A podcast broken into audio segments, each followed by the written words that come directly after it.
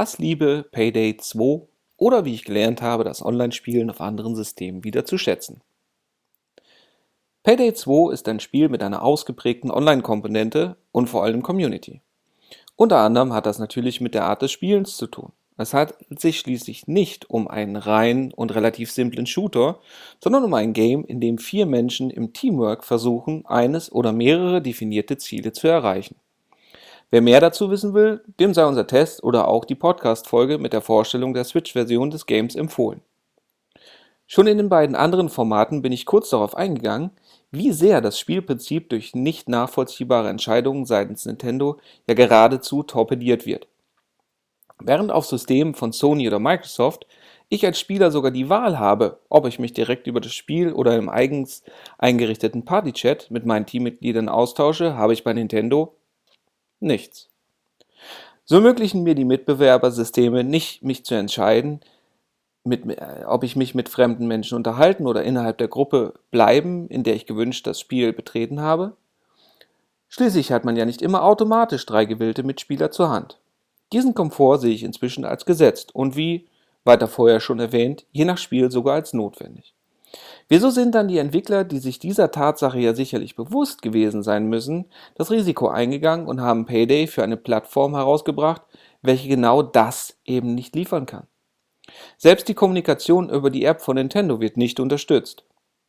Dabei sind mir zweierlei Sachen auch egal. Erstens, warum generell nur Splatoon 2 davon Gebrauch macht und zweitens, wer dafür verantwortlich ist, dass zumindest diese Integration bei Payday 2 eben nicht geschehen ist und auch wohl gar nicht geplant ist bzw. war. Hat Nintendo den Entwicklern etwas zugesagt, von dem wir noch nichts wissen? Also, dass die entsprechende Infrastruktur schon bei Öf Veröffentlichung stehen sollte?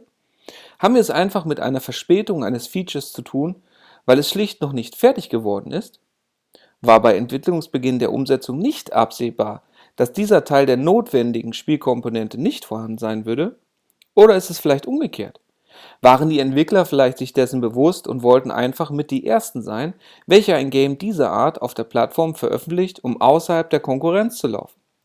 Sind sie das Risiko, dass ihr Spiel auf der Switch weniger Spaß bereiten würde als auf anderen Konsolen oder dem PC, bewusst eingegangen?